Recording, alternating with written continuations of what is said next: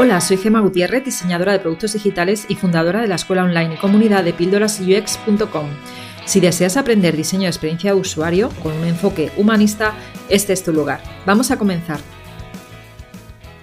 Había pensado titular este artículo GUI versus GUI, pero luego pensé que utilizando estos términos dejaría fuera a muchas personas que no conocen su significado y por lo tanto quizás ni entrarían a escuchar este podcast.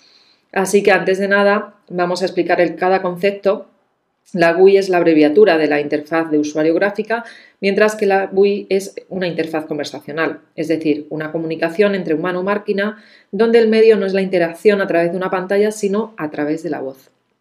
Los inicios de la interfaz gráfica surgieron a finales de los años 70, tal y como te explico en el podcast número 9 de Píldoras UX, por lo que comparando esta con la interfaz conversacional, podríamos decir que la interfaz conversacional todavía está en pañales. El objetivo del uso de una interfaz de usuario de voz es permitir al usuario interactuar con el sistema o máquina que hay detrás utilizando simplemente su voz, por lo que en lugar de deslizarse por una pantalla o tocar un teclado, como haríamos con una interfaz gráfica de usuario, lo que hace es dar comandos de voz, vamos, que no necesita usar sus manos en ningún momento. Es verdad que durante la fase de investigación el diseño de una interfaz de usuario de voz es muy muy similar al diseño de una interfaz gráfica de usuario, ya que hay que considerar quién la usará, para qué la usará, en qué dispositivo y contexto. El objetivo sigue siendo el mismo, comunicar la información necesaria al usuario de la forma más eficaz posible. En la interfaz conversacional, el usuario no navega por las diferentes capas para encontrar la opción que busca, sino que pide algo muy específico, proporcionando toda la información necesaria de una,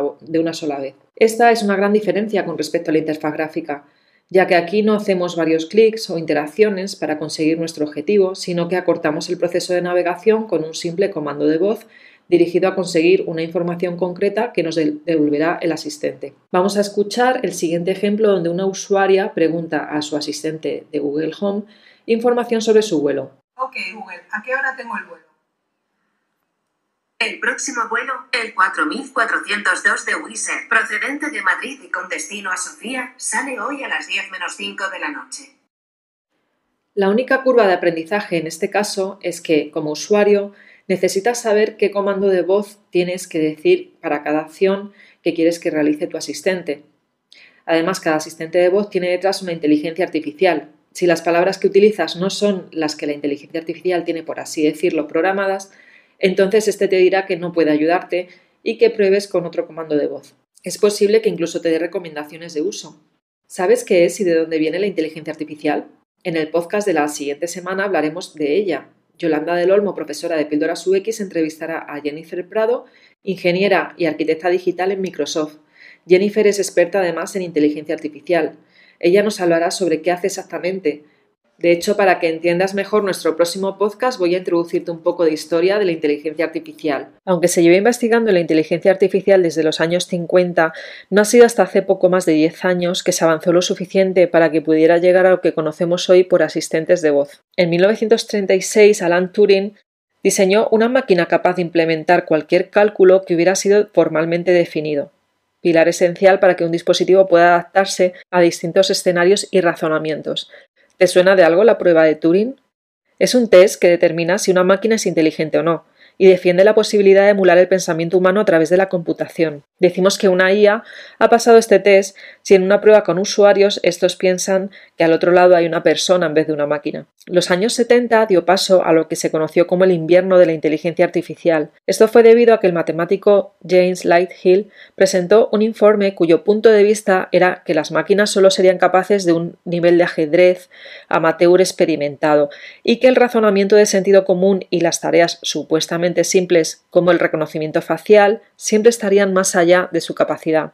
Este informe y los pocos avances en este campo hicieron que los fondos para la industria se redujeran drásticamente, y no fue hasta los años 80 en lo que los investigadores decidieron que en lugar de intentar crear una inteligencia artificial simulando la del ser humano, sería mejor crear sistemas expertos que se centraran en tareas mucho más limitadas. Esto significa que solo necesitaban ser programados con las reglas de un problema muy particular, Igual aquí es cuando comenzaron los primeros pasos en el avance de la inteligencia artificial y por ello es posible que a día de hoy puedas hablar con tu smartphone, con tu coche, con una Alexa o con Google Home. Y aunque parecía simple, El reconocimiento del habla era uno de los objetivos clave de la inteligencia artificial. Décadas de inversión nunca habían conseguido elevarlo por encima del 80% de precisión en el entendimiento del reconocimiento de voz. En 1997, la supercomputadora Deep Blue, creada por IBM, venció al campeón del mundo de ajedrez Gary Kasparov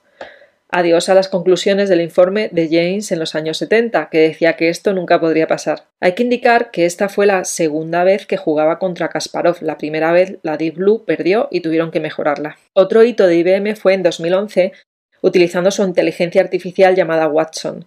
Consiguió que ganara un concurso televisivo frente a dos de sus jugadores más experimentados. En este concurso se realizaban preguntas sobre cultura y conocimientos de todo tipo. El caso es que Watson no solo entendió las preguntas y las respuestas que el programa daba, sino que además fue capaz de realizar jugadas inteligentes a la hora de sopesar la elección de las categorías. Desde entonces, la inteligencia artificial de IBM se ha convertido en el estandarte de los sistemas cognitivos, el procesamiento de lenguajes naturales y el razonamiento y el aprendizaje automático.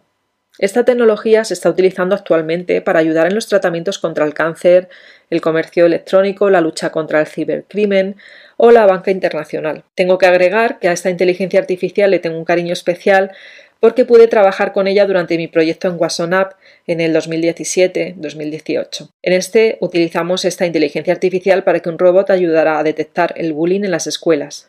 De este proyecto hablaré en un evento de Woman in Voice en Google Campus de Madrid en diciembre de este año 2019. Google también comenzó a investigar en ello y acabó siendo pionero en un nuevo enfoque, Conectó miles de ordenadores potentes ejecutando redes neuronales paralelas, aprendiendo a detectar patrones en los grandes volúmenes de transmisión de datos de los numerosos usuarios de Google. Al principio era bastante inexacto, pero después de años de aprendizaje y mejoras, Google a día de hoy afirma que su reconocimiento de voz es un 92% exacto. Pero no fue hasta mayo del 2016 cuando lanzó su asistente de voz, Google Assistant, como parte de la aplicación de la mensajería de Google Halo, y en su asistente de Google Home. Otro asistente de voz, Siri, fue lanzado unos años antes como aplicación para iOS en 2010 y fue integrado en el iPhone 4S en su lanzamiento en octubre del 2011. Otro asistente muy conocido es Alexa de Amazon, que llegó a España en el verano del 2018, aunque en Estados Unidos ya llevaba funcionando unos años. Existen muchos otros como Cortana de Microsoft o Aura de Telefónica. Y ahora la pregunta que podemos hacernos es ¿cómo encaja esta nueva tecnología en el mundo del diseño de experiencia de usuario. Para diseñar interfaces de voz, las empresas piden expertos en diseño UX, pero especializados en diseño conversacional. Este es un nuevo perfil que se llama Conversational Designer y apenas acaba de llegar al mercado laboral español. Aunque son muy escasas, ya se van abriendo algunas ofertas laborales. Este perfil no solo necesita tener conocimientos de diseño UX, sino también necesita saber cómo diseñar un diálogo entre humano-máquina, teniendo en cuenta todas las posibles interacciones por voz entre el asistente y el usuario. La lógica que funciona para una interfaz gráfica, como ya se he comentado antes, casi nunca va a funcionar para una interfaz conversacional, por lo que los diseñadores necesitamos aprender esta nueva manera de interactuar con un asistente de voz. ¿Te ves en el futuro diseñando interfaces de voz? A día de hoy yo todavía me siento una estudiante del tema y la verdad me parece fascinante. Si vives en Madrid y quieres aprender más sobre ello, te recomiendo que vayas a las charlas de Woman in Voice sobre diseño de interfaces conversacionales. En su próximo evento del 4 de diciembre del 2019, yo misma explicaré mi experiencia diseñando una interfaz conversacional con inteligencia artificial de IBM en el proyecto de WhatsApp. Un proyecto muy bonito y necesario donde ayudamos a las escuelas a detectar el bullying utilizando un robot que se comunica con los estudiantes. Me gustaría terminar este podcast diciendo que la mejor interfaz posible en la comunicación entre humano-máquina es la comunicación por voz, ya que es nuestro medio natural de comunicación. Este es uno de los motivos por los que la interfaz de voz también es llamada interfaz invisible. Y qué mejor interfaz que la que nos permite comunicarnos de la forma más natural posible, que es la del habla. ¿Te imaginas un futuro donde toda la interacción que tengas con tus dispositivos digitales sea por voz? Yo no dudo que esta tecnología cada vez avanzará más y dentro de una o dos décadas será muy habitual hablar con las máquinas en vez de interactuar con ellas a través de una interfaz gráfica de usuario. ¿Tú cómo lo ves? Si te ha gustado este tema, te recomiendo leer las referencias del artículo relacionado a este podcast y si te ha quedado alguna duda, puedes preguntarme a través de las redes sociales de Píldoras UX de Twitter, Instagram o Facebook. La semana que viene volvemos hablando de Inteligencia Artificial con Jennifer Prado. Si después de escuchar esta píldora te quedaste con ganas de más, entra a mi escuela online de Tribooks, un lugar donde UX designers de todo el mundo aprenden, evolucionan y hacen comunidad.